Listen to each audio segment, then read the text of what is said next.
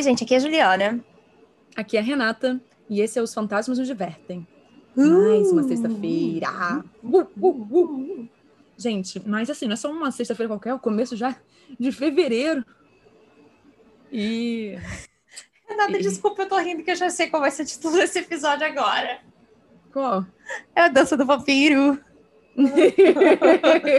eu tinha dentro do pescoço do rapaz da dança do vampiro. Vai ser isso. Ai, muito bom. Ai, já que a gente, assim, tá falando de vampiro, a Juliana disse, gente, esse é o tema, trans, oh!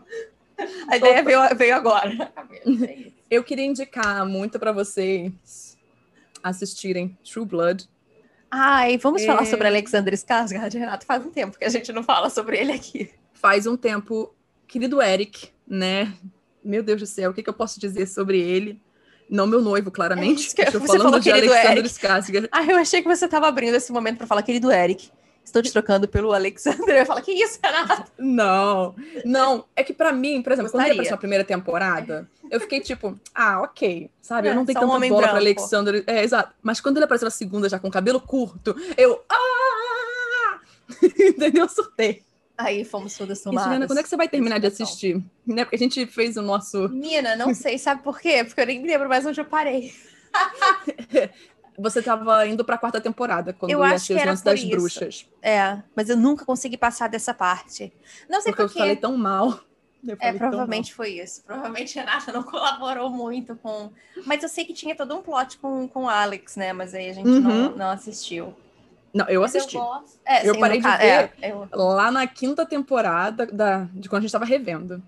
Tá, mas você viu, viu, até o final em algum momento? Lá no passado, assim. Eu só ah, não tá. vi a última temporada no passado, de fato. Foi a última, por isso que a gente estava revendo tudo. Porque sim, eu sim. Não, nunca vi a última, eu queria ver.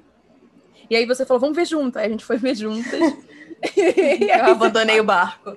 Eu... Não, porque você começou a ver mais rápido que eu, realmente. Aí sim. eu meio que me perdi. Foi, porque eu tava falando, ai, nossa, na hora que você chegar na quarta temporada com as bruxas, ai, é. tia Petúnia tá muito chata. tipo, era isso que eu tava falando.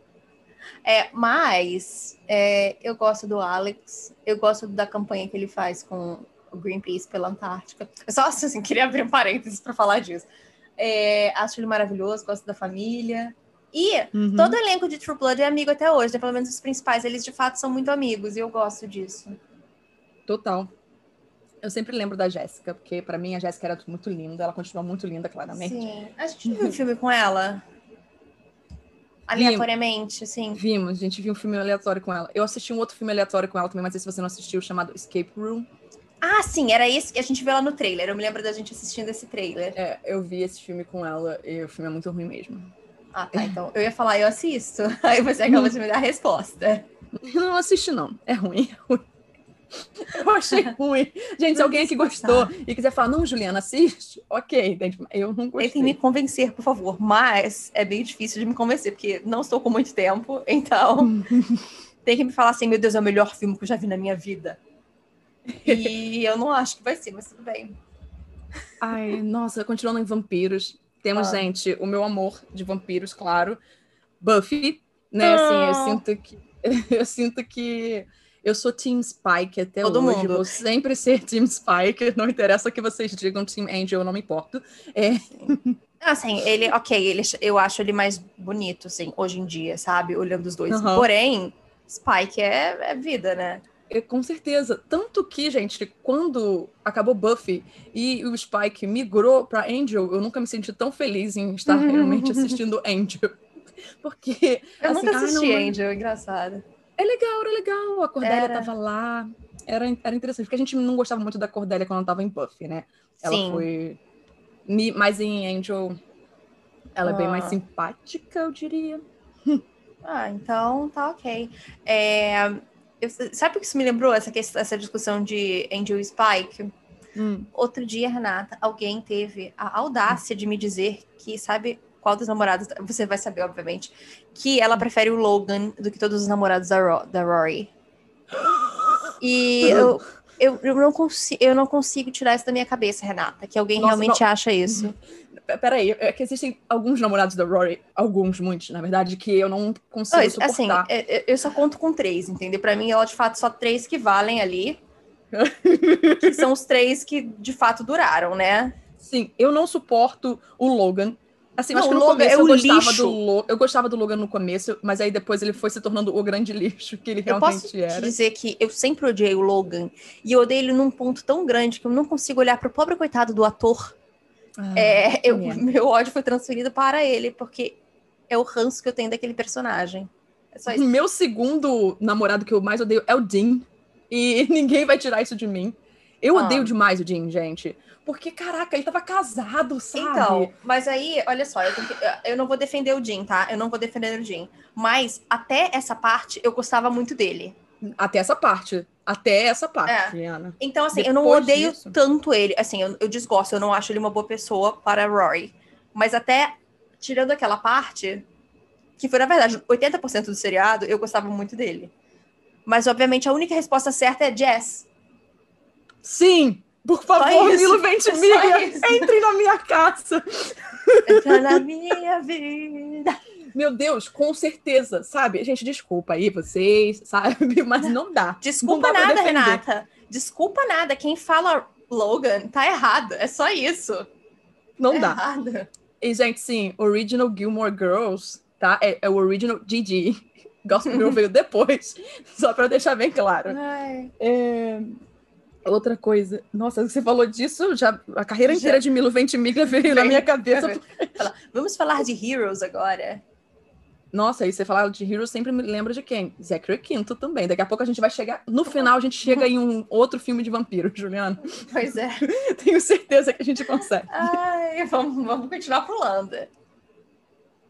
É, não, mas, sério, gente, é, sim, Gilmore Girls, né? Eu sei que a Juliana não suporta o que o Netflix fez com os quatro episódios, mas na verdade eu gosto muito do que aconteceu em relação. E, gente, vocês vão falar, caralho, ela é sadista e essa era maluca. Não. Eu, eu, assim, eu gosto muito do que aconteceu com a Rory, porque na verdade era exatamente o que eu imaginava que poderia acontecer de fato com a Rory. Ah, sim, não, isso eu concordo. É, Sabe? Eu só achei aquilo desnecessário, sabe? Porque não trouxe de fato nada de interessante ou novo Ah, não. para a série. Não, não agregou em nada. Sim. Tipo, termina com estou grávida e você fica. Pois é. E tipo, e é- não era, com certeza não era esse o final que a Amy Sherman Paladino tinha durante todo o tempo. Desculpa, se for, era bem cagado. O final da série original também é ruim, mas é porque ali eles tinham uma É. desculpa pra isso. A partir do momento que você ganha quatro horas da Netflix, você já não tem mais desculpa, porque você tem tempo para fechar as coisas. Exatamente. Eu gostei do conceito, não, a gente vai fazer as estações do ano. Aí eu, Não, ah, que isso é bonitinho. legal. Ah, legal. Gente, pelo amor de Deus, Carol King tava lá, sabe? Isso foi feito pra mim. Eu falei, meu Deus, eu meu seriado preferido. E daí cagaram. É, é cagaram porque. Cagaram. Até que não tiveram tempo pra escrever um roteiro decente. Tiveram quatro estações, Renata. Ai, Aí fica, sei lá, né? Não sei se foi verba, não sei como é que aconteceu, Juliana. Eu só sei que a gente hoje em dia tem que ficar lidando com uns roteiros bem bostas aí da Netflix. Eu falo, quando a Netflix acerta de fato, eu fico, uh, ah, legal. mas você sabe por quê, né? Porque eles querem, eles não estão pensando na qualidade, eles estão pensando no número. Mas é exatamente, eles viraram o fast fashion, sabe? Só É. que é, é o fast uh, productions. Eles estão fazendo Uhum. tudo isso e eles não se importam muito com conteúdo. É a Zara da- dos filmes. Exato. e é por isso que eu fico um pouco chateada. Tipo, inclusive assisti Mank, né? Ah, eu não consegui ainda ver. Fiquei um pouco decepcionada com David Finch. É sério? Hum, Que tristeza.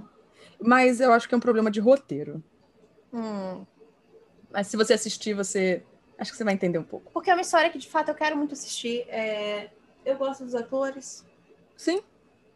Eu só, eu só assim, isso não é um spoiler, então posso falar. Eu sinto que você tem que assistir Mank já sabendo tudo o que acontece em Cidadão Kane de fato. Ah, tá. Ainda bem que eu revi recentemente, por acaso. Sim. Eles, não, eles vão partir do pressuposto que você conhece a história inteira. Ah, E sobre todas as pessoas que estão sendo citadas ali. Tá, ok. Isso, isso, isso não me incomoda tanto. Para um público em geral, me incomoda um pouco quando eu paro pra pensar no resto do público geral. Hum. Ah, Mas eu, eu acho que ele não. Esse, pra mim, esse é um projeto que é super pessoal, sabe? Ele fez porque, tipo, ah, eu quero fazer, eu gosto disso. Não, total, total. Então, tipo, eu só. Quando você assistir, eu só quero depois saber se você pensou a mesma coisa que a maioria das pessoas com quem eu conversei pensou sobre umas partes do filme. Ah, eu só não vou ver tão cedo, porque na verdade vai na newsletter de, de, no final desse mês, hum. que no caso já ainda não vai, é um spoiler. Eu tô gastando todo o meu tempo assistindo, e é, eu acho que é a melhor coisa que eu assisti nos últimos tempos. É Seven Up, é uma série de documentários, uhum. você conhece? Sim, eu sei qual é. Eu já ouvi falar, mas eu nunca assisti. Então, é porque o Michael Apton, que era o diretor, ele faleceu algumas semanas atrás. Hum. E daí a gente estava conversando sobre isso e tal, e eu comecei a ver. É, em 63, esse diretor escolheu 14 crianças de diferentes classes sociais no Reino Unido. E hum. ele fez um documentário com eles. A intenção dele era: é, me dê uma criança até os sete anos, eu te digo que, que adulto ela vai se tornar. E daí, hum. a cada sete anos, ele volta para ver o que está acontecendo na vida dessas pessoas. E isso é a coisa mais incrível que eu acho que eu já assisti. Hum. Eu estou envolvida num nível tão uhum. pesado que assim tem a minha criança preferida de quando era criança é, não tá eu o último que eu vi foi 28 a gente vai assistir o 35 e 42 esse final de semana. É porque vai ficando mais longo conforme os anos. E ah, a minha criança preferida Renato foi quem teve o pior futuro eu acho assim até agora. E eu me ah. sinto tão mal assistindo isso ao mesmo assim eu sei que aparentemente vai, ele vai dar uma virada na vida dele mas até os 28 não teve Uhum. E, e eu fico pensando, cara, imagina você acompanhar isso de fato em tempo real. E você espera sete anos e vê que a pessoa que estava ruim está numa situação pior ainda. Sim. Ai, não sei, é, é, é, horrível. Mas, assim, ao mesmo tempo, é muito legal você ver isso. E eu fico pensando, uma coisa assim nunca funcionaria hoje em dia, porque é, to, todos eles com certeza virariam influencers e isso ia mudar a vida deles. Uhum não ia ter como fazer isso. Então eu acho muito legal. E sabe, o último foi de 2019, então eu tô super animada para ver, porque são eles com 63 anos. Ah, e são eles só, tipo, discutindo a vida deles, o que aconteceu, o que não aconteceu e como eles mudaram e tal. Uhum. E você odeia todos os ricos, é muito divertido isso, ainda mais quando eles são novos. Agora alguns estão ficando menos piores, sabe? Mas você fica assim, eu odeio essa pessoa. É, é, muito legal. Eu tô gostando uhum. bastante. Uhum. Ah, isso é legal. Mas então. voltando aos vampiros, desculpa. Desculpa, gente. Ah, é, falando em vampiros, a gente nem falou de, daquele filme com o Taika Waititi, né, também. eu amo! Eu, primeiro, eu amo Taika Waititi. Eu amo Taika Waititi. Gente, deixa eu falar como é que eu vi esse filme, que foi muito aleatório. Foi no hostel mais assustador que eu fiquei. Não assustador, não assustador. Sei lá, não tinha nada de assustador, mas é que era praticamente, era tipo porão de lá. Era um quarto que era super de boa, sabe? Porém, quando eu cheguei, o moço falou pra mim assim: Ih, você vai ficar sozinha, porque ninguém mais pegou. Era um quarto que eram só três pessoas. Falou, só você que uhum. reservou ele, o quarto é todo seu. Mas era, parecia, sei lá, que você descia uma escada. E eu falava, ai meu Deus, pai, eu vou morrer aqui. Aí eu ainda resolvi ver esse filme, mas foi uma coisa positiva, porque esse filme é muito engraçado. E eu gosto bastante. Aí eu forcei todo mundo a assistir também. Falei, você precisa Ai, ver esse filme. Você viu o segundo ainda? Não, né? Gente. não, o segundo eu não vi. Também não. Ai. Mas eu, eu quero falar de outra coisa. Quando eu era criança, assim, quando eu e Juliana éramos crianças, só para deixar bem claro aqui, né, nessa história, um tinha tempo. um filme que é chamado O Pequeno Vampiro. É Pequeno Vampiro? O meu amigo vampiro. Ah, eu sei, mas eu, eu não me lembro o nome. Vampiro. É. E, gente, sem brincadeira, era tipo, o, o vampiro era tipo família meio gótica, emo, afinal de contas, vampiro. Aí tem o menino que é a criança, que eu sempre esqueço o nome dele. Eu acho que é o menino de Stuart Little, se não me engano. Uhum. E a amizade dos dois é tão fofinha. E aquele filme era tão fofinho, né? Quando eu era criança eu assistia. E, e eu sempre fico pensando assim que a gente tem umas influências de histórias de vampiro e afins de forma sutil, sabe? Sim. Além de, obviamente, a gente ter o vampiro de, da turma da Mônica, o Zé Vamp. Ai, adoro. Exato. Então, assim. Ai, eu não sei. Eu acho que vampiro é uma coisa que está muito mais incrustada em nossa sociedade do que lobisomens. Uh, sim, gente, é verdade quando a gente para pensar. E os dois sempre parecem estar dando de mão dadas quando. Sim. eu tava pensando nisso também, na verdade. É. Tipo assim, Anjos da Noite, Vampiros e Lobisomens. Michael Sheen é nesse filme ou não? Claro, Michael Sheen ah, tá. é o galã Foi do assim, filme. Gente, não, peraí. Michael Sheen é galã na vida, Renata, tá? Vamos deixar bem claro que nesse podcast, Michael Sheen só é considerado galã e nada mais. Sim, sim, mas ele era realmente galanzão, cabelo grande, sabe? Uh, peito, peitoral de fora, essas coisas todas, entende? Gostamos. Só com Michael Sheen. True Blood também, afinal de contas, temos Joe, né, fazendo o Alcide. Ai, beijos, senhor Sofia Vergara. e tem essas situações todas. E aí, quando a gente vai pensar, sim, claro, sempre os lobisomens estão aí, mas eu sinto que as franquias de vampiros acabam, sei lá, é chamando é mais uma atenção. rivalidade, sabe? Eles querem, tipo, falar, ah, tá, não pode ser só vampiro contra vampiro, tem que botar alguma coisa a mais. Aí jogam um lobisomem. Até no que fazemos nas sombras tem os lobisomens. Sim, com certeza. Então, é isso. Ah, eu acho então, então vamos, vamos lá para a história, que a gente, acho que a gente já falou até muito hoje. O pessoal deve estar, caraca, quando é que elas vão começar a contar aqui as coisas? Ai, Renata, a gente está muito falante hoje. Afinal, gente, é porque às vezes a gente nem fala. pois é, nunca. A gente nunca fala. É, isso é porque a gente já estava discutindo antes. Exatamente. Ali. Não esse filme, veja bem, a gente estava discutindo Lipolade. Era só isso. Por conta do e, Big Brother. E, a harmonização facial. É, exato. Ai, gente, muitas questões importantes. Para... Bom, acabou. Hum. Vamos falar um pouquinho sobre as origens dos vampiros, tá? Uhum. É, o vampiro é uma criatura do folclore que, obviamente, sobrevive se alimentando dos vivos. Geralmente é o sangue, às vezes pode ser alguma outra coisa. No folclore europeu, é, os vampiros são criaturas mortas-vivas que frequentemente visitam seus entes queridos e causam travessuras ou mortes dos bairros que habitam enquanto estão vivos. É, travessuras, doces ou travessuras, né? No caso, é sangue ou morte. Exatamente. Bem, é... E, bom, essa ideia do, do, do, vampiro com dente, com cedo diferente e tudo mais, com aquele semblante mais claro e pálido, eles datam do início do século XIX. Nos tempos uhum. modernos, o vampiro geralmente é considerado uma entidade fictícia, embora a crença em criaturas semelhantes, como... Eu botei isso só de propósito, Renato, porque é uma coisa que eu amo, chupacabra, no caso ele uhum. ainda persiste em algumas culturas. A gente daqui da América Latina curte o chupacabra. E eu acho isso maravilhoso. Ah, eu também acho.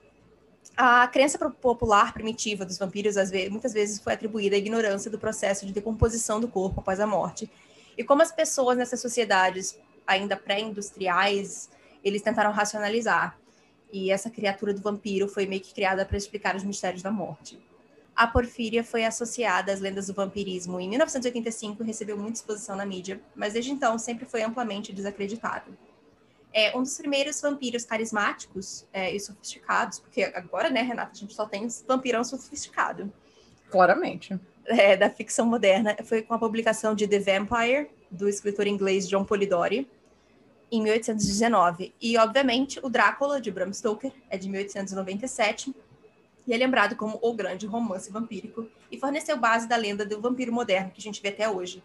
Porém, ele foi publicado. Ai, ainda bem que ela vai falar isso, porém. Já sei que você vai falar, graças a Deus. É óbvio, você sabe que eu amo, né? Eu recomendei já, pô. Como assim? Como assim a vampira lésbica? Óbvio que a gente vai falar de Carmila.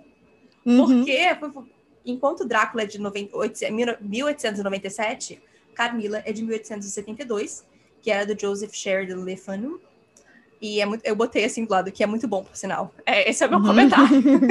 muito bom, gente. Recomendo. É, o sucesso desse livro acabou gerando um gênero de vampiro distinto, ainda popular no século XXI, com livros, filmes, programas de televisão, videogames.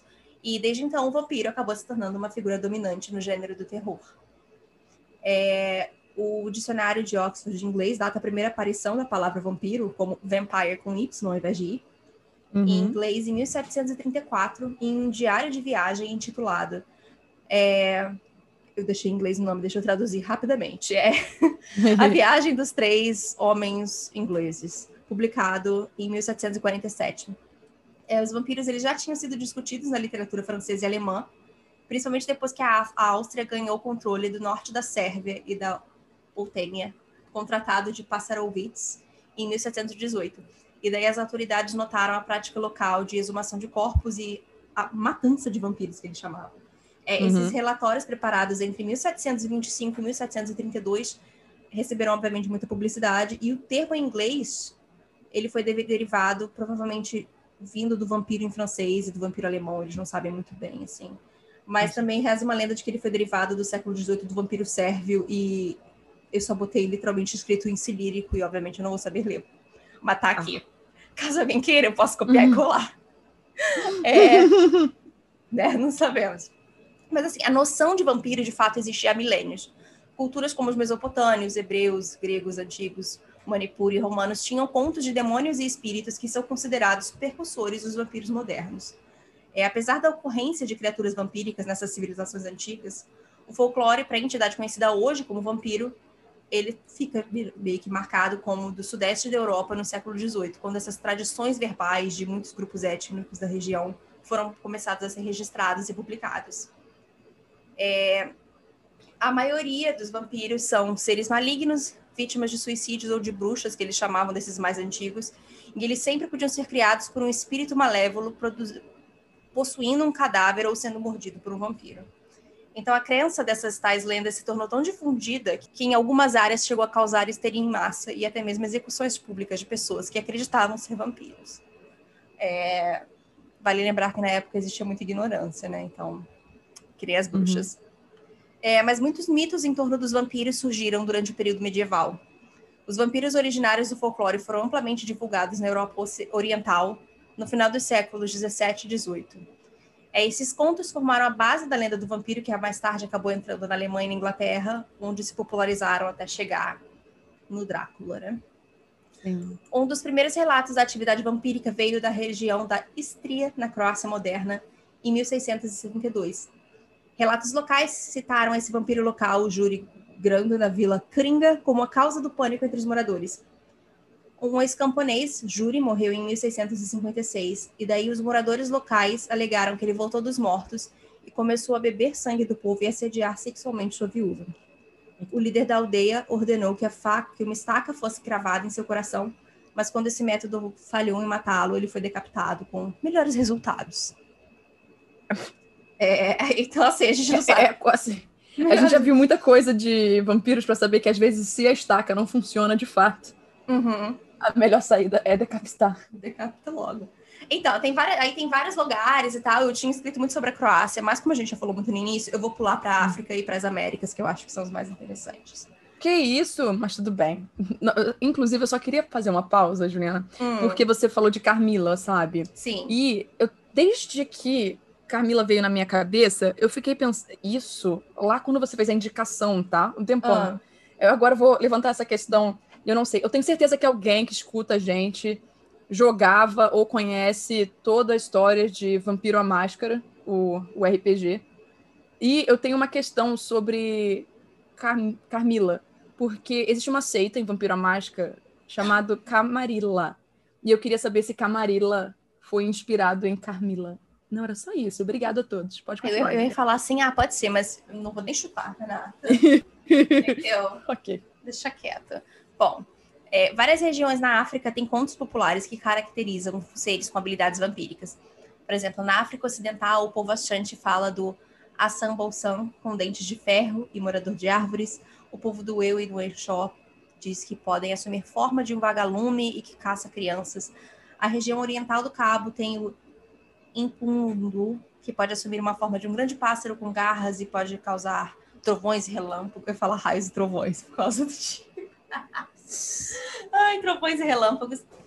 E o povo de Madagascar fala do Ramanga, um tal fora da lei ou um vampiro vivo que bebe, bebe sangue e come as unhas cortadas de nobres.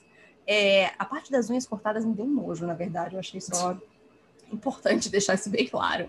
Então, quer dizer assim, existem vários tipos de outras criaturas que se assemelham de certa forma ao vampiro, e daí as pessoas fazem meio que uma ligação, mas mesmo assim, cada cultura ele pode ter formas diferentes.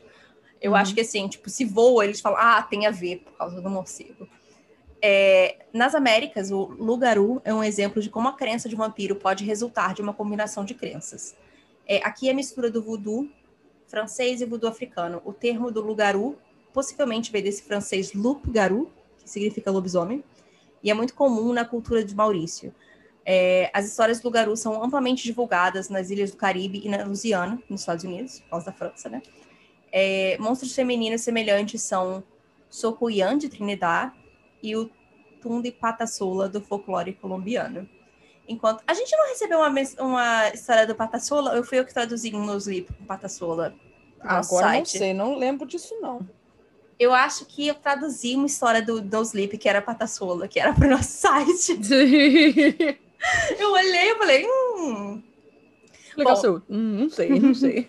Já os Mapuche do sul do Chile têm a cobra sugadora de sangue conhecida como Peuchen.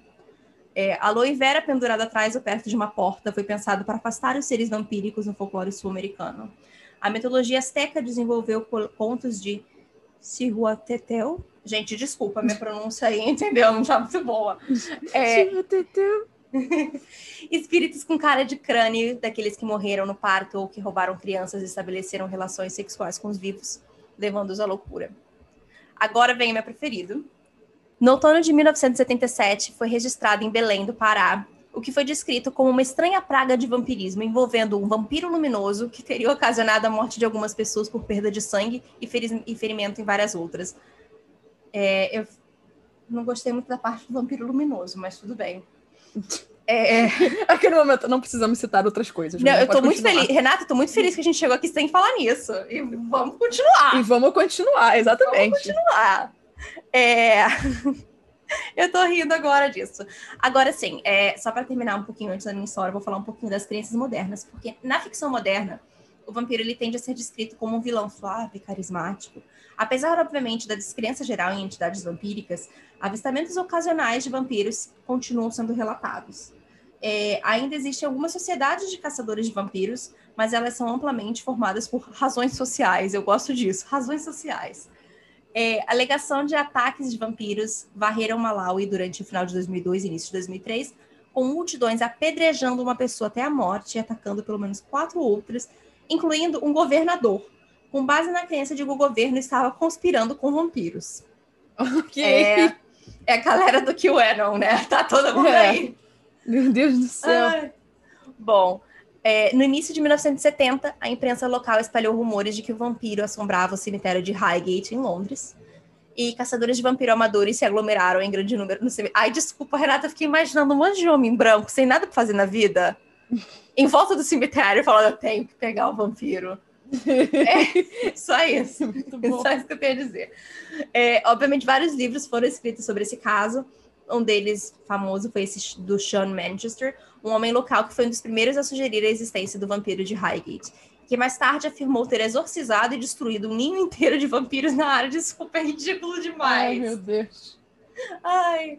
Em janeiro de 2005, circularam rumores de que um atacante havia mordido várias pessoas em Birmingham, na Inglaterra, aumentando as preocupações sobre o vampiro vagando pelas ruas. A polícia local afirmou que nenhum crime desse tipo foi relatado e que o, o caso parece ser uma lenda urbana. Uhum. Mas eu acho essas lendas urbanas divertidas, assim. É, em 2003... Sim, é interessante. Pois é.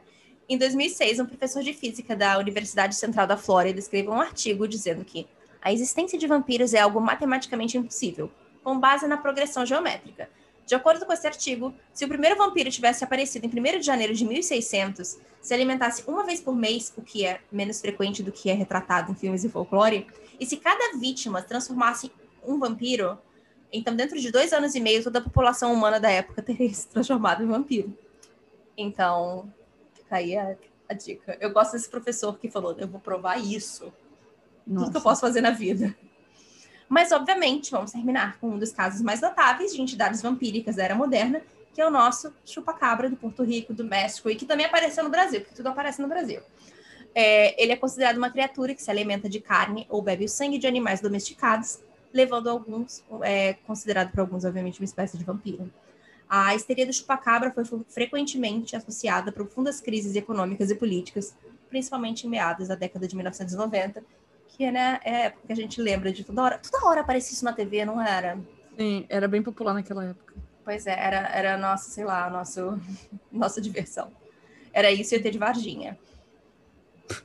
Mas bom, adoro. Era muito divertido, a gente tinha todas essas coisas na época, era mais animado. Bom, mas vamos para minha história, que é do usuário Kreutzer Willem, e se chama Eu fui transformado em vampiro e sei que seria melhor morrer, mas há um motivo pelo qual eu não posso. Hoje vou falar sobre como morri. Mas quando eu digo que estou morta, não quero que você imagine que de alguma forma escrevi isso postumamente.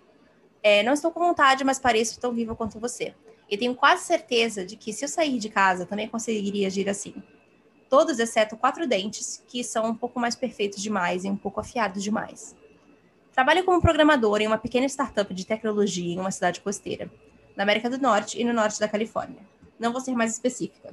Ah, até porque ela está sendo muito específica. Nossa, uma startup na Califórnia, meu Deus. É, eu não ganharia nada fazendo isso. Na verdade, eu poderia tornar a minha vida pior. Não é um trabalho confortável. Prazos apertados e noites gastas bebendo com a equipe quando eu não quero, mas paga bem pelas horas que trabalho, e é o que eu faço. Além do meu trabalho, eu não tenho muitos outros laços aqui ou em qualquer lugar. Meus pais moram do outro lado do mundo e eu tenho me tornado cada vez mais distante deles desde que terminei a escola. O mesmo vale para todos os amigos que fiz naquela época, e para a maioria dos amigos que fiz jogando jogos de tabuleiro.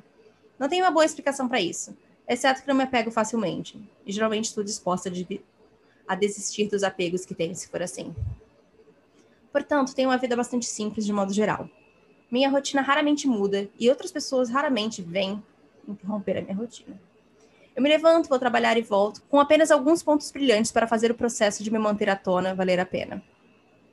Quando fica tarde, eu jogo o que quer que os estúdios AAA estejam empurrando ou jogos de online de Go.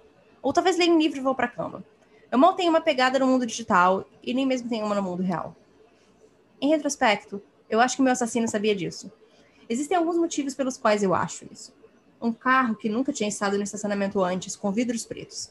O som do elevador no corredor subindo e descendo ao longo da noite. A luz da minha varanda acendeu quando eu estava quase dormindo. Eu deveria ter notado essas coisas todas antes. Não depois de ser mordida até a morte. Mas eu duvido que isso teria ajudado. Eu era uma refeição. Talvez até um lanche, para um predador que me perseguia perfeitamente do começo ao fim. Eu tive horas para refletir sobre como provavelmente não havia nenhuma maneira de eu ser mais do que uma de suas mortes. O problema de morrer assim é que você não percebe a princípio. Até mesmo o toque do sangue é uma sensação quente e reconfortante, sem nenhuma umidade ou viscosidade que um ser humano experimenta. Então, quando meu despertador tocou às 5 da manhã, nunca me senti mais confortável. Sem nem mesmo virar na minha cabeça, estiquei meu braço para pegar o telefone, apertar o botão de soneca e dormir um pouco mais.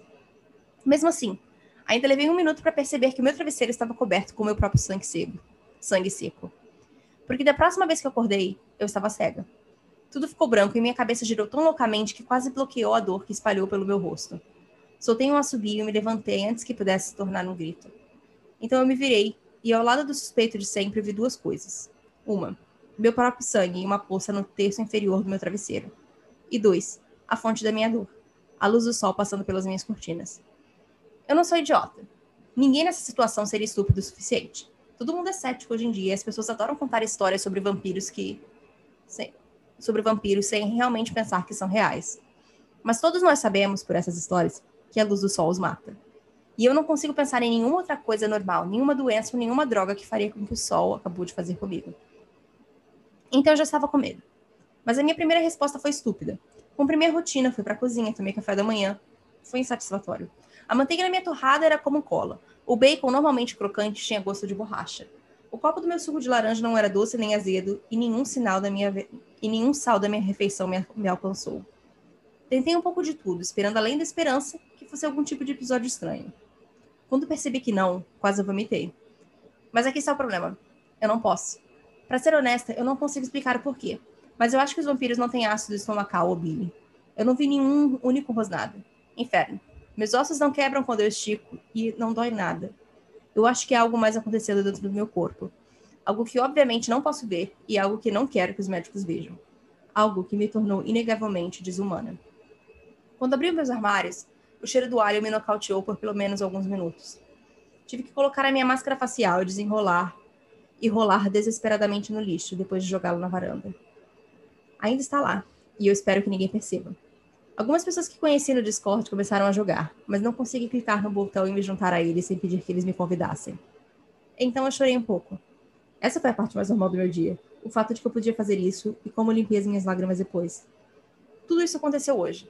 Se pareço calmo sobre isso, eu não estou. Fiquei dez minutos pensando. O que vou fazer do trabalho? Liguei dizendo que estava doente, mas não posso pagar o aluguel do meu apartamento de um quarto se eu não trabalhar. E ir para o trabalho significa sair no sol. Eu não experimentei isso. Eu não quero experimentar isso. Não posso dizer que é uma voz, mas algo dentro de mim teme o sol. Eu penso que devo viver apenas no abrigo da noite, que devo abraçar o seu ar fresco e ouvir os uivos dos lobos como se fossem música. Que a luz da lua é tudo que eu preciso e mesmo assim é uma vantagem para minha presa. Com pensamentos assim na cabeça, é difícil me preocupar com o trabalho. Quando meus instintos humanos estão sendo substituídos por algo mais frio, algo mais morto. É difícil entrar em pânico diante do perigo. Está ficando cada vez mais difícil agora que apaguei todas as luzes. Posso ver muito bem sem elas. Fazer isso acalmou todos os nervos que ainda tenho e ninguém mais vai notar se eu me importar. Ninguém mais vai notar ou se importar. Eu não me considero uma boa pessoa. Acho que qualquer pessoa que faça provavelmente está tentando fazer, você confia e gosta nela. Mas eu fiz algumas coisas certas. Nunca ignorei os estranhos procurando direções. Nunca fiz mal a animais, além de formigas, e nunca matei ninguém. Mas agora, é você ou eu. Ou eu bebo o sangue dos vivos, ou eu morro de verdade. Eu não sei disso apenas pelas histórias. Eu tentei navegar pelo Reddit por volta do meio-dia e estava irremediavelmente distraída. Eu me peguei olhando para as imagens que eram principalmente marrons ou vermelhas. Eu me peguei. E de vez em quando mordia meu lábio inferior para poder lamber o meu próprio sangue. Mas isso só me deixou com mais fome e o meu corpo mais frio e silencioso. Eu não quero matar ninguém, mas se encontrar uma vítima, mesmo se encontrar alguém tão vagamente apegado ao resto do mundo quanto eu, não tenho certeza se vou conseguir passar por isso. Meu assassino era experiente. Se não fosse um vampiro agora, eu nunca saberia que ele teria invadido meu apartamento. Mas eu não estou. Mas mesmo assim, mesmo que eu supere isso, eu não quero matar ninguém. Eu não quero que alguém morra como eu por minha causa. É muito. E é por isso que seria melhor morrer. Mas há um problema. Eu não moro sozinha. Morning é a coisa mais próxima que eu tenho de uma criança, e pela maneira com como ela se comporta, você pensaria que ela era uma. Cada vez que eu vou dormir, ela está lá, feliz por se juntar a mim e se aninhar contra o meu peito, lamber o meu rosto, arremessar o cobertor sobre as minhas pernas. Nunca tomo café da manhã sem que ela olhe para cima, em estado de alerta, quando ouve o chiado de uma lata que acabou de ser aberta. Quando eu encontrei pela primeira vez, ela estava cambaleando pelo espaço estreito entre dois restaurantes em uma rua lateral, com o concreto abaixo e os tijolos ao redor. Ela já não devia ter mais de 16 semanas. Ela é o primeiro animal de estimação que já tive. Quando ela choramingou para mim suplicante, como se visse um substituto para a mãe que tinha certeza que ela tinha perdido, eu sabia que eu não tinha muitas opções. Então eu a peguei em meus braços. Decidi não colocá-la na minha sacola de compras e a trouxe para casa assim que pude. Depois saí de volta para a chuva para buscar leite e comida de gato. Sinceramente, não fazia ideia de como criar um gato. Tudo que eu sabia que era que alguém precisava, ou a gatinha morreria. Mas eu fiz o melhor e Morny cresceu me amando por isso. Ela teme outros animais e pessoas. Quando recebo convidados, ela se agacha debaixo da cama e nem um centímetro do seu corpo fica para fora. Ela observa nossos pés se moverem em sua posição de segurança. Sem guloseimas, sem ruídos de beijo, sem persuasão, nada, nada atrás para fora. E os poucos encontros que ela teve com outros cães e gatos, bem, eles terminaram em assobios, tapas e um pouco de sangue ocasional. Marnie é minha companheira de vida.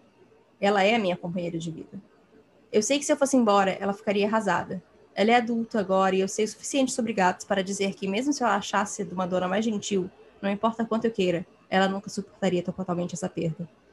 Ao terminar essa postagem, estou deitada na minhas cortinas puxadas com gratidão agora que o sol se pôs. Ela está ronronando feliz no travesseiro ao lado do meu. Lá, eu apenas estendi a mão e dei uma coçada atrás das orelhas dela. Não importa quantas vezes ela faça isso. Nunca me esqueço de como ela responde com o movimento de sua língua contra os meus dedos e um breve olhar para mim, como agora. Ainda não sei como tudo isso vai funcionar. Será que todos que eu morder vão se transformar em vampiros ou apenas as pessoas que acabo matando? Vou desenvolver poderes ou terei que confiar em minhas presas e na pesquisa? Quando eu penso sobre isso, talvez seja melhor. Se eu permanecer praticamente humana, há uma boa chance de morrer. Vou ser presa, baleada ou estacada por um caçador de vampiros, se é que eles existem, e o mundo ficará um pouco mais seguro. Exceto.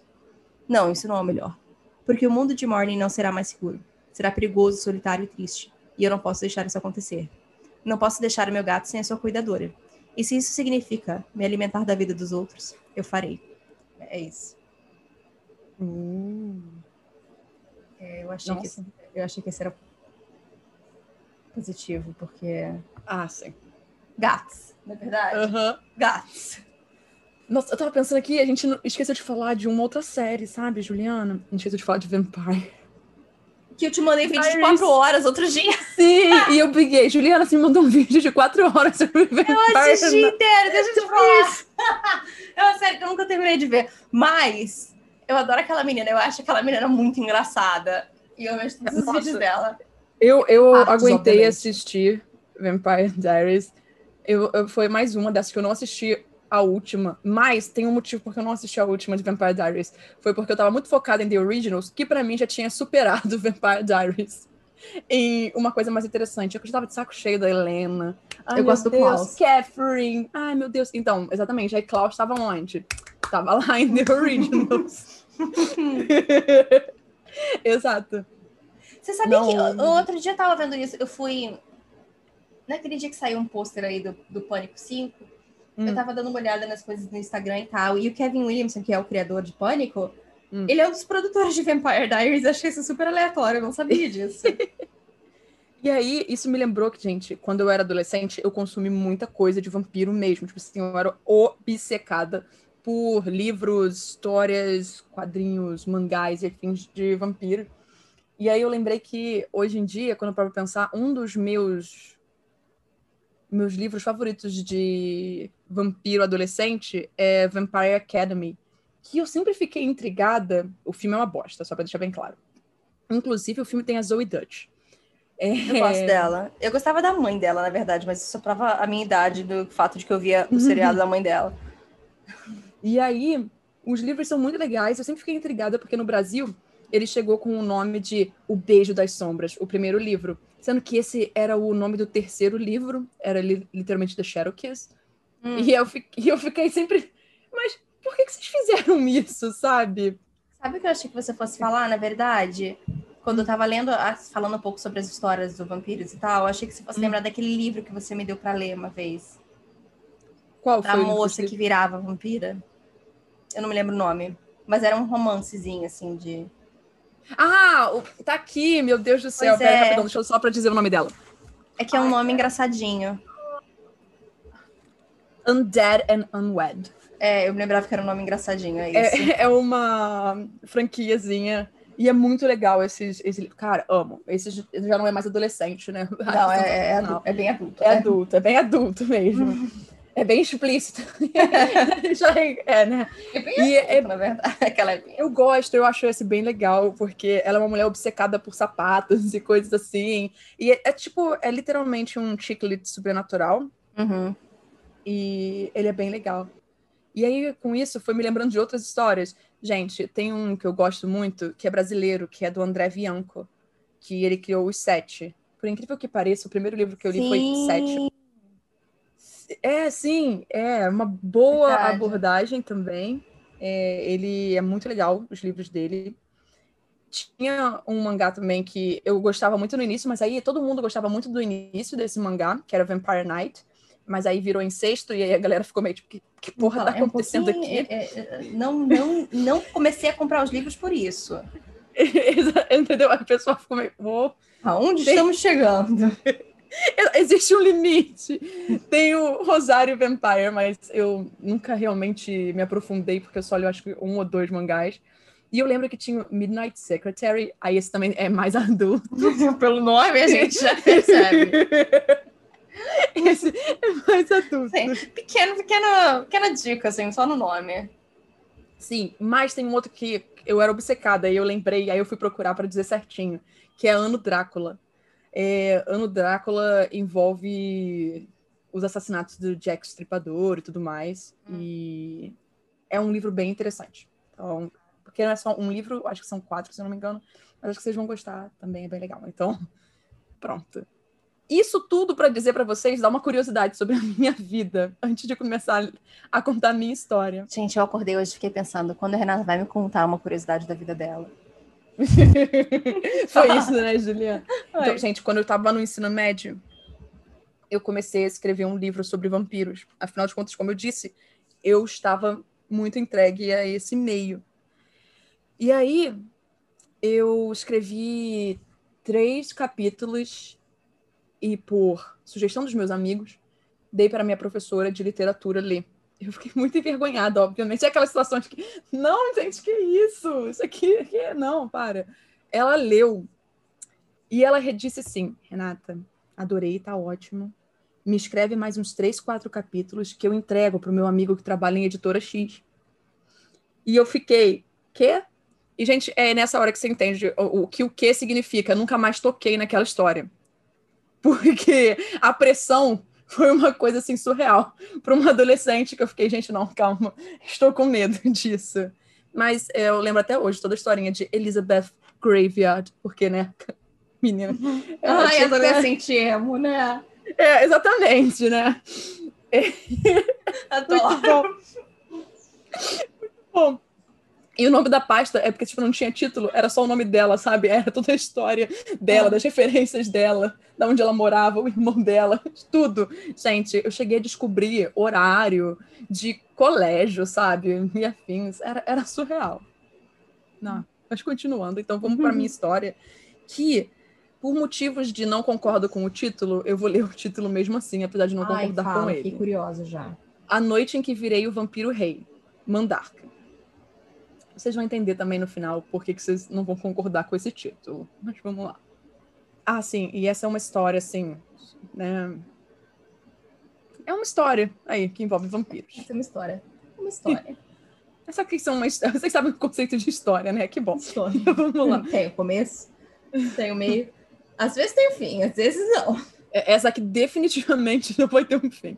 Tá. O armazém fica no meio do antigo distrito industrial. Um bloco de concreto feio que se espalha pelo espaço, lançando seu olhar cansado sobre os arredores dilapidados.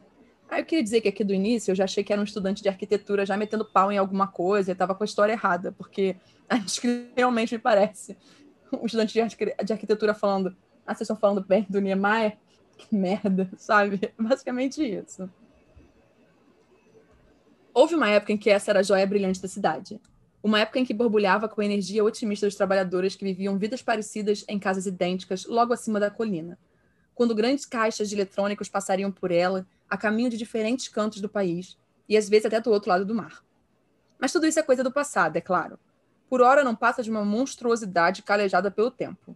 Uma lembrança triste e decrépita do grande potencial desta cidade. O vento assobia através de suas janelas quebradas, como o uivo triste de um cachorro abandonado. Ervas daninhas e era rastejam pelas suas laterais, como se tentassem afundá-lo no chão, enquanto luzes de tubos sujos e bruxuleantes adornam sua parede em ruínas, tentando desesperadamente deixar para o lado a escuridão que se instalou em sua própria estrutura. Definitivamente, não há um lugar em que um novato como eu escolheria passar a noite de sexta-feira.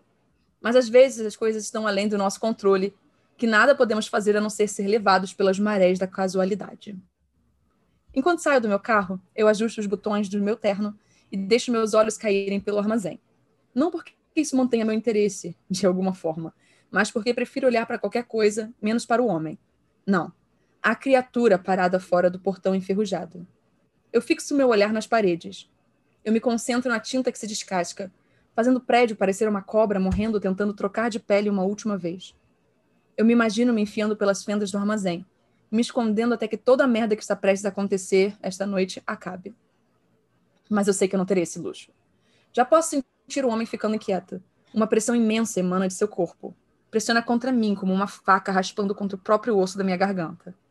Eu suspiro, balanço minha cabeça e começo a caminhar em direção a ele. O ar fica mais frio e mais denso quanto mais perto eu chego dele. Suavemente gira em torno dele, brilhando como uma névoa branca e calma sob a luz fraca da rua. Eu afrouxo minha gravata para tentar ficar mais fácil respirar. Não funciona. Merda.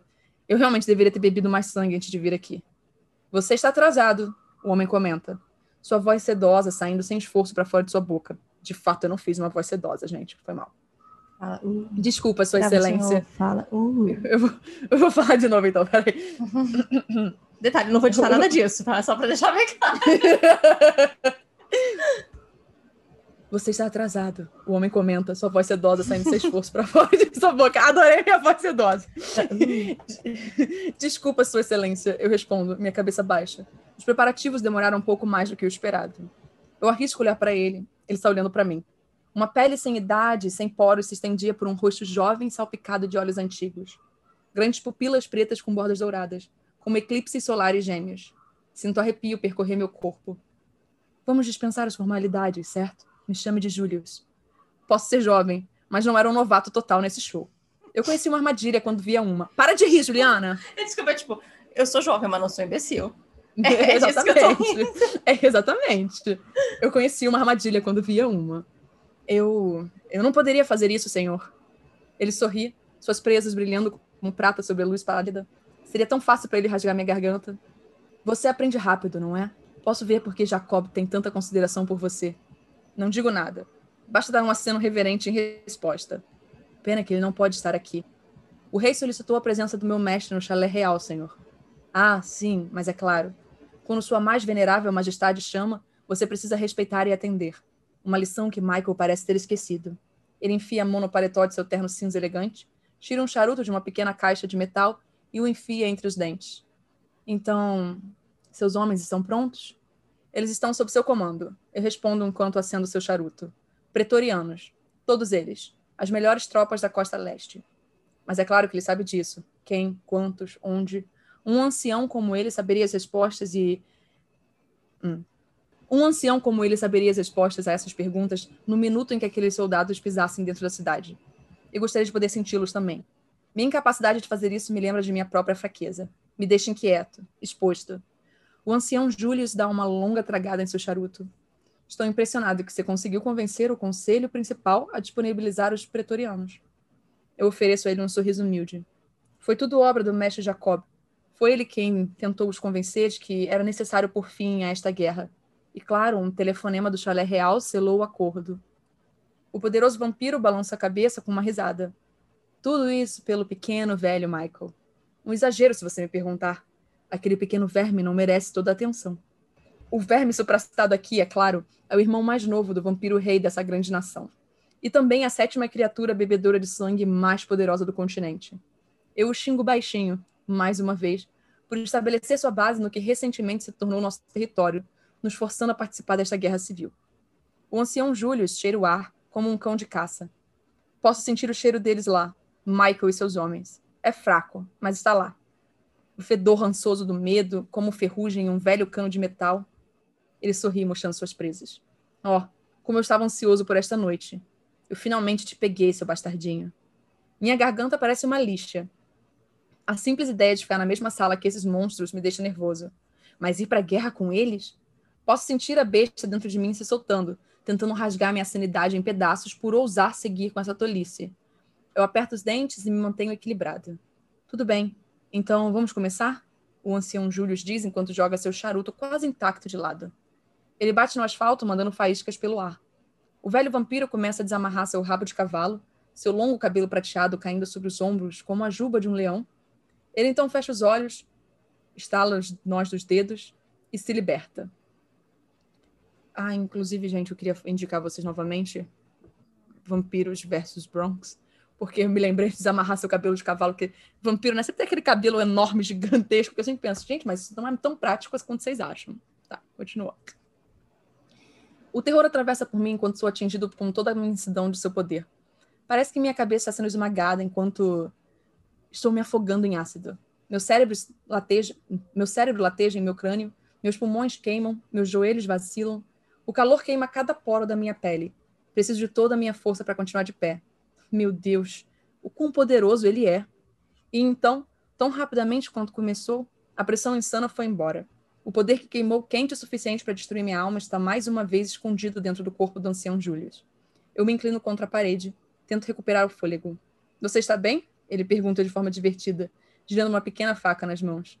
Eu tossi. Você certamente sabe como fazer uma entrada, senhor. Ele desliza até a parede e se encosta nela, e espera que o caos comece. Essa pequena demonstração de poder busca matar dois coelhos com uma única cajadada, para deixar Michael e seus homens em completa desordem e sinalizar aos pretorianos para aproveitarem a confusão e começarem seu ataque. O ar frio bate em minha nuca enquanto fico atento aos meus ouvidos em busca de quaisquer sinal de que o inimigo percebeu a performance do ancião Julius. Batidas frenéticas de pés calçados com botas, raiva, sussurros de pânico, cliques metálicos de armas sendo carregadas, mas não há nada. O armazém está envolto em um silêncio estranho. Algo está errado, eu digo, meus ombros tensos se revirando. Ele não diz nada. Eles sabiam que ele estava aqui? É por isso que eles não quebraram o silêncio? Não pode ser. Tenho certeza que eles devem ter sentido minha presença quando cheguei aqui. Sou muito jovem, muito fraco para me fundir totalmente com as sombras. Mas o ancião Julius? Não. Você só o vê se ele permitir. Algo está terrivelmente errado aqui. Murmurando algo sobre sua respiração, o ancião Júlio joga sua faca no ar e começa a marchar em direção à porta da frente do armazém. Tiro minha Glock do coldre e começo a seguir. Eu avisto os pretorianos assim que viramos a esquina e atravessamos o portão. Eles se espalharam, cercaram o armazém de todos os lados. armas apontadas para as numerosas janelas quebradas que estão em suas paredes. Dois deles param e começam a correr em nossa direção, suas botas estalando no asfalto rachado e coberto de vegetação. O ancião Julius para quando eles se aproximam, abaixam os rifles e os cumprimentam com uma reverência. Senhor, o da direita diz, presas e lábios vermelhos sangue, com espiando através da balaclava. Nós demos uma olhada lá dentro. É. É estranho. Explique, ele manda. Eles trocam um olhar. É melhor se você ver por si mesmo. Ele acena e eles puxam as armas e começam a nos conduzir para a ampla porta da frente do armazém. Tinta branca desbotada, dobradiças enferrujadas que rangem com o vento frio, a porta está em seu fim. E o pretoriano acaba com seu sofrimento ao chutá-la abaixo, mandando para o chão com um estrondo retumbante. Os pretorianos ligam as lanternas que estavam em suas armas, giram em torno do interior escuro do armazém e vemos por que nenhum de nossos inimigos reagiu antes. Porque estão todos mortos. O armazém foi transformado em uma fortaleza. Defesas de sacos de areia, metralhadoras montadas em posições chaves. Eles tinham uma armadilha mortal esperando por nós. Mas a única carnificina que nos saúda é aquela que parece ter ocorrido horas atrás. Vejo paredes e chão respingados de sangue seco e corrompido, cadáveres caídos contra sacos de areia e metralhadoras, às vezes inteiros, muitas vezes em pedaços irreconhecíveis. As entranhas enrugadas cobrem o chão empoeirado e pendem de luminárias quebradas como bandeirolas. E o cheiro, meu Deus, o cheiro Vi o fedor de sangue coagulado de vampiro impregna em meu cérebro através de minhas narinas. E outra coisa, uma podridão velha, como coisa apodrecendo sob o sol quente do deserto. Eu coloco minha mão na boca para me impedir de vomitar. Parece que o grupo de Michael teve um pequeno desentendimento. O pretoriano que nos conduziu até aqui comenta. Isso aqui não foi bem assim, respondeu o ancião Július, sua voz agora abafada, grave. A turbulência em seu comportamento desapareceu completamente. Eu forço minhas pupilas a dilatarem e olho para ele. A preocupação que enruga sua testa é mais aterrorizante do que a visão macabra na minha frente. Sinto a saliva secando na minha boca. Há algo errado, senhor? O pretoriano pergunta. Sim, o cheiro. É forte aqui. Sobrepõe os sentidos, mas está muito fraco lá fora. Eu tive que me concentrar apenas para sentir um leve cheiro. Ele faz uma pausa. Quase como se o fedor estivesse sendo suprimido, contido dentro dessas paredes. Calafrios percorrem a minha espinha. Ele se vira para olhar para mim. Você tinha pessoas vigiando esse lugar, não tinha? Eu concordo. Sim, senhor. Dois homens posicionados na colina com vista para este armazém. 24 horas por dia. E eu acredito que eles não ouviram nossos amigos aqui sendo dilacerados. Eu abalancei minha cabeça. O que poderia ser poderoso o suficiente para esconder algo assim? Apenas o pensamento fez minha cabeça girar. Hum, intrigante. Ele coloca um pé em um cadáver mutilado deitado de bruços no chão, chuta para o lado. E a questão das marcas de mordida nesses corpos. Eu aperto meus olhos enquanto eles vagam sobre o cadáver, mas minha visão não é forte o suficiente para ver as feridas. Felizmente, o brilho branco de uma lanterna passa sobre ele, revelando os ferimentos. Pequenas mordidas, feridas de perfuração única, o ancião Julius diz. Por todo o corpo, como se ele tivesse sido mordido por algum tipo de criatura. O que você acha que aconteceu aqui? Eu sussurro em descrença. Isso é exatamente o que pretendo descobrir. Ele responde antes de apontar o polegar para o pretoriano. Leve seus homens para dentro. Reviste todos os corpos. Encontre Michael. Vou descobrir o que aconteceu aqui, mesmo que tenha que arrastar aquele bastardo para fora do inferno. O resto dos pretorianos rapidamente entram no armazém, suas lanternas balançando e mostrando cada centímetro da estrutura. O próprio ar dentro transborda com poder, escorrendo para fora dos vampiros poderosos. Mas há uma corrente subjacente de outra coisa aqui. Uma presença tênue de algo há muito tempo desaparecido que ainda permanece no ar.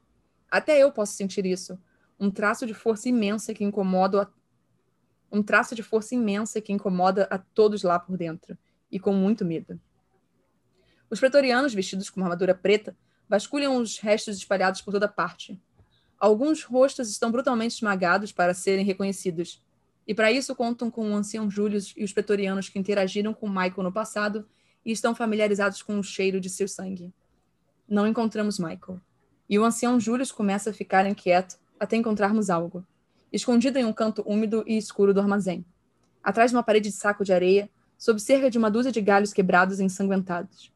Tem um alçapão aqui. Corremos em direção à voz, passando pela lama sangrenta no chão, e encontramos dois soldados curvados sobre o alçapão empoeirado. É grande, do comprimento de um homem. Eu não sabia que esse lugar tinha um porão, eu falei. É? Talvez seja por isso que o querido Michael escolheu este lugar, disse o ancião Julius. Abra. Há um gemido estridente quando os dois pretorianos forçam a escotilha aberta, revelando um lance íngreme de escadas de pedra que leva a escuridão abaixo. O ancião Júlio se inclina, aperta os olhos e franze a testa. Me dê uma lanterna, ele diz, e por um momento há uma pausa. Todos nós ao redor dele ficamos surpresos, pois não há razão para que uma criatura tão velha como ele precise de uma luz para enxergar no escuro. Uma escuridão natural, quero dizer.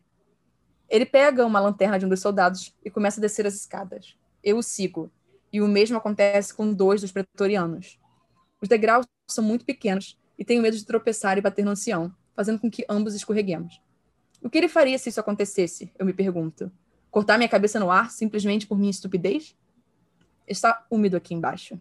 Cheiros de roupas molhadas esquecidas em quartos escuros e sem aquecimento, ou água vazando de canos rachados e apodrecendo nas paredes. E há outro cheiro, um tanto mascarado pelo anterior, mas ainda não se misturando perfeitamente.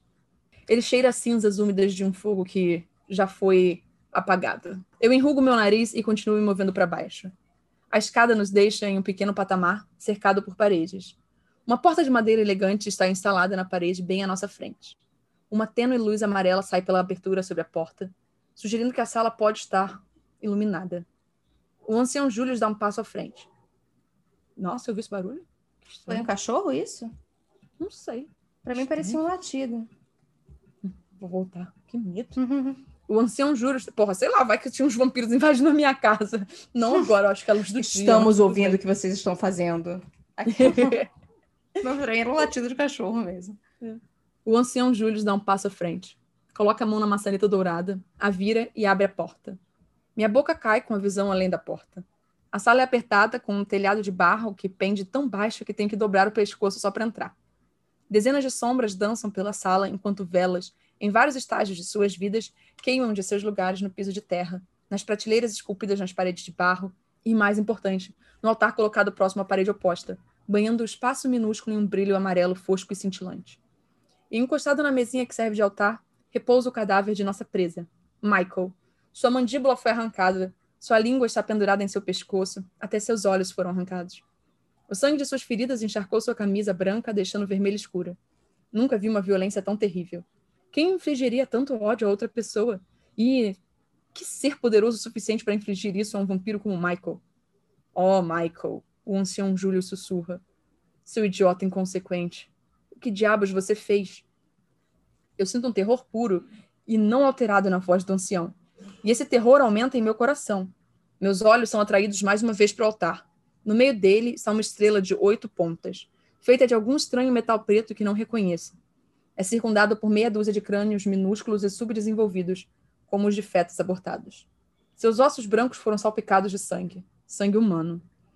Ele abriu uma porta que não deveria ter sido aberta. Meu coração pula uma batida enquanto o estranho sussurro feminino vagueia pelo ar esfumaçado da sala, reverberando pelas paredes. Isso ecoa em meus ossos, me faz sentir violado, como uma língua molhada empurrada com força em minha orelha. Dentro da sala giramos freneticamente, armas balançando no ar, tentando localizar a origem daquela voz. Parecia que tinha sido falada por alguém que estava conosco, mas é claro que essa voz era totalmente estranha. Minha sanidade começa a se desgastar. A voz mais uma vez enche o ar, mas dessa vez é ainda mais baixa e completamente incompreensível. Mas posso sentir o poder nela. Faz meus ossos tremerem, sacode o sangue em minhas entranhas. E então um outro som começa. Um guincho. No início é quase inaudível, como uma mosca zumbindo em meu ouvido mas continua a ficar cada vez mais alta, até que se torna ensurdecedor. Começa a arranhar meus tímpanos. Que porra é essa? gritam dos pretorianos. Fiquem de costas um para os outros, o ancião Júlio grita. Ninguém escuta. No próximo segundo, algo surge no chão abaixo de nós. A sujeira no centro da sala empurrada para o lado. Um pequeno buraco é aberto e uma massa de pelos marrons escorre dele. Ratos. Centenas deles começam a nos atacar, todos guinchando com olhos vermelhos brilhantes e sorrisos serrilhados. A torrente de pelos e carne em movimento se choca contra nós, mordendo, roendo, arrancando a carne de nossos ossos. Tentamos revidar, mas é inútil. Eu dou dois tiros antes que a dor das mordidas me faça largar a arma e eu tropeço para trás. Pequenas patas de rato rasgando minha carne. Eles rastejam pela parte interna das minhas coxas e tudo que posso fazer é gritar. Os pretorianos não estão melhores que eu. Até o ancião Július, velho e poderoso como é, encontra um fim inglório nas mãos, garras e dentes dos ratos. Ele balança sua faca, cortando dezenas deles em pedaços com cada golpe, despedaçando centenas deles com seus poderes telecinéticos. Mas milhares, os mas milhares os substituem instantaneamente. Caindo e pisando em outro, eles escapam de buracos em cantos escuros e invisíveis e cobrem a sala. Um tapete móvel de pele marrom que extingue todos os traços de luz. Não demorou muito para que a dor entorpecesse minha mente, me deixando inconsciente. Dor. É a última coisa que senti antes de desaparecer e a primeira coisa que me cumprimenta quando acordo. Parece que meu corpo inteiro está pegando fogo. Todos os músculos, não importa quantos os ratos tenham deixado para trás, latejam e doem. Eu gritaria se tivesse força para fazer isso. Estou deitado de bruços no chão? Onde? Eu não sei dizer. Dói muito mover minha cabeça, mas minha bochecha parece molhada. Sangue. Lentamente e com muito cuidado eu cheiro. Não é meu, nem mesmo humano. Está coagulado e tem um fedor vil e corrupto, mas mesmo assim é sangue. Minha língua sai da minha boca e dá uma lambida rápida. É totalmente nojento, mas em meu estado enfraquecido parecia celestial. Eu movo minha cabeça, mordo minha bochecha para lutar contra a dor que explode em meu crânio e começo a lamber a poça de sangue coagulado no chão empoeirado sobre minha cabeça. A força começa a entrar em meu corpo mais uma vez. Ó, oh, parece que você finalmente acordou. Meu corpo treme de surpresa. É aquela voz novamente. Aquela que desencadeou esse pesadelo sobre nós. Eu levanto meu pescoço e olho para cima e vejo uma mulher nua olhando para mim. Ela está segurando um rato na mão, uma unha longa e afiada cravada em sua garganta. A mulher se abaixa em minha direção, me levanta pelo braço e me ajuda a sentar em algo frio e liso. Eu dou uma tossida e noto que é a porta de um carro. Meu carro. Como você está se sentindo, minha criança? Eu olho para cima novamente e percebo a paisagem em chamas atrás dela.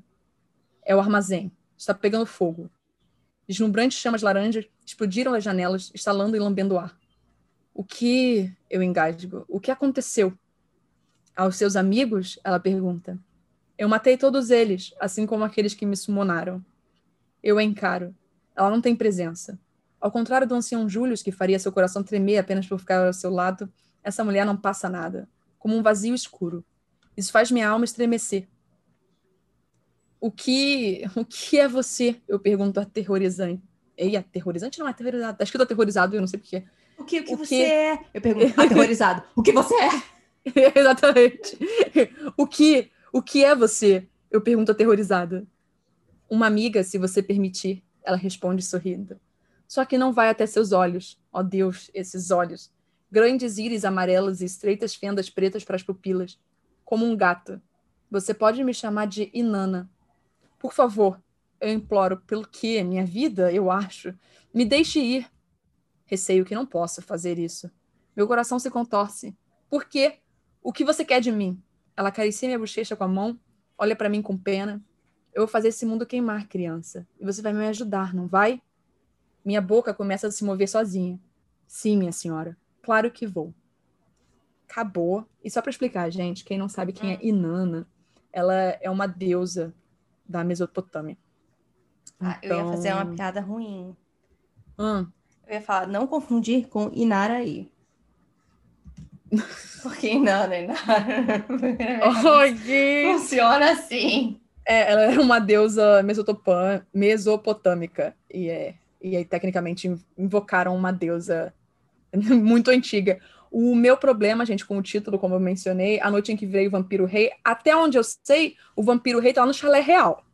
Pois então, é. Assim, pois é. Então, então assim. Se acha importante, se... se acha importante. Exatamente. Não acho que esse homem virou vampiro rei, eu só acho que ele agora virou petzinho, entendeu? Uhum.